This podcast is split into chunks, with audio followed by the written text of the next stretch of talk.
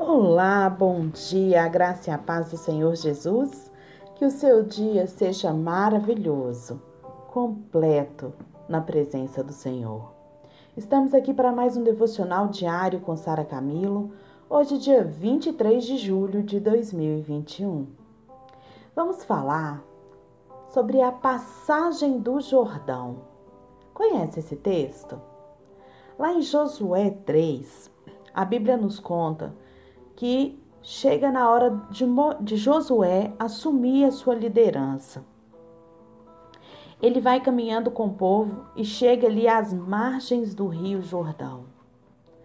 O Rio Jordão é a expectativa de todo israelita, porque a terra prometida está além dele. Então, chega ali um momento em que Josué né, precisa de tomar uma decisão, precisa de direcionar o povo mas sozinho ele não daria conta. Então o Senhor o chama e dá todas as orientações para a travessia desse Jordão. O Rio Jordão era um rio largo e nessa época ele estava em enchente. Quando os israelitas chegaram ali, que acamparam diante do Jordão, eles viram aquele rio transbordando de margem a margem. Difícil de, de atravessar, difícil de passar. E é aí que vai ser o nosso devocional nesses próximos dias. O que significa essa passagem do Jordão? Hoje eu vou te convidar a ler o texto de Josué 3. Pega a Bíblia e leia o texto porque são muitos detalhes. E eu tenho certeza que o Espírito Santo vai te revelar e vai te mostrar o quanto é maravilhoso estar na presença do Senhor.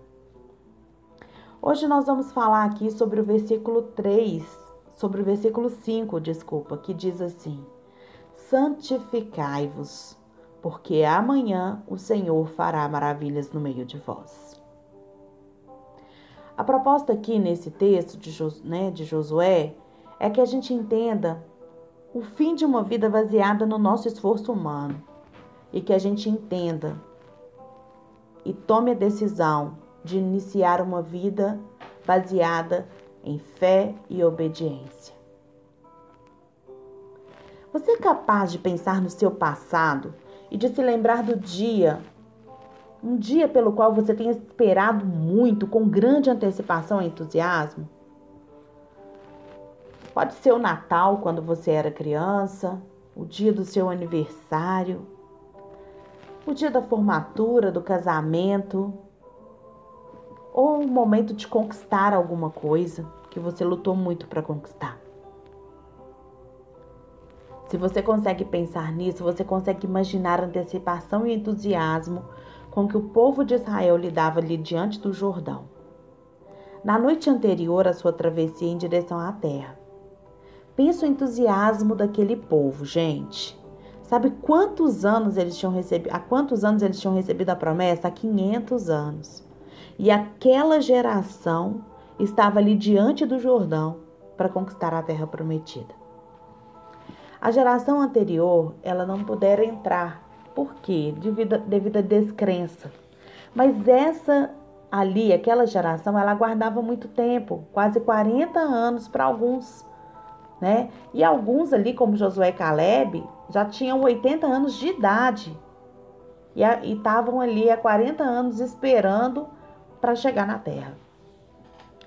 De acordo com a promessa feita lá para Abraão, né, em Moisés, a antecipação judaica era de 500 anos mesmo. Porém, foi Josué que disse a esse povo: Santificai-vos, porque amanhã fará o Senhor maravilhas no meio de vós. Claro que ali no meio daquele entusiasmo todo de ter chegado ali, né, perante ao Jordão, claro que tinha algumas ansiedades. Quando eles viram ali aquele rio transbordante, né, quando eles pensaram naquelas cidades fortificadas, né, que se erguiam na outra margem do rio. E é assim mesmo a vida. Às vezes, as nossas esperanças estão no auge então aparecem desafios e problemas que a gente vai enfrentar junto com a vitória na nossa vida. Aqui em Josué 3, a gente vê mais que mais uma vez Deus ele abre as águas para que o seu povo passe por elas, com um grande detalhe que diz aqui no verso 17: a pés enxuto. Isso mesmo. Mas dessa vez não foi lá o mar, foi o rio. E foi o rio no período da chuva. O que você vê aqui de maneira bem prática é a confirmação da liderança de Josué e o cuidado de Deus com o seu povo, mesmo sem a presença de Moisés. Embora numa escala menor, aquele milagre ele era muito importante para dar confiança para aquela geração ali, para que ela continue, continuasse seguindo a direção do Senhor. O desafio deles agora era especialmente maior pois eles finalmente iam confrontar as nações e os inimigos maiores e mais poderosos do que eles. O que a gente vai ver aqui, gente, nesse devocional sobre a travessia do Jordão, o que você vai ver aqui quando você lê os textos, capítulo 3, capítulo 4, 5, é o poder de Deus atuando na vida dos israelitas e fazendo grandes coisas neles e através deles. Presta atenção. Quando eles se Viram aquele Jordão transbordante, aqueles inimigos enormes do outro lado, mas a bênção ali pertinha. Eles tiveram a oportunidade de ver o poder de Deus atuando na vida deles e de ver o poder de Deus fazendo grandes coisas através deles. Gente, a gente precisa ter claro na nossa mente que a dependência de Deus é o segredo para a gente conquistar as grandes coisas e viver uma vida extraordinária. Se a gente acha que sozinho a gente vai conseguir, a gente vai perder tempo e a gente vai ser derrotado.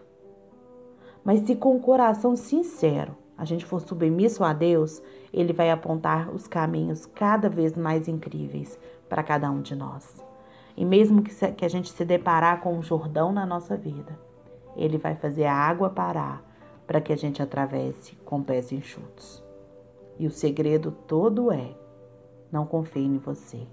Não confie nas suas forças, mas seja submisso e sincero com o Senhor. Deus abençoe o seu dia. Amanhã continuamos falando sobre esse assunto.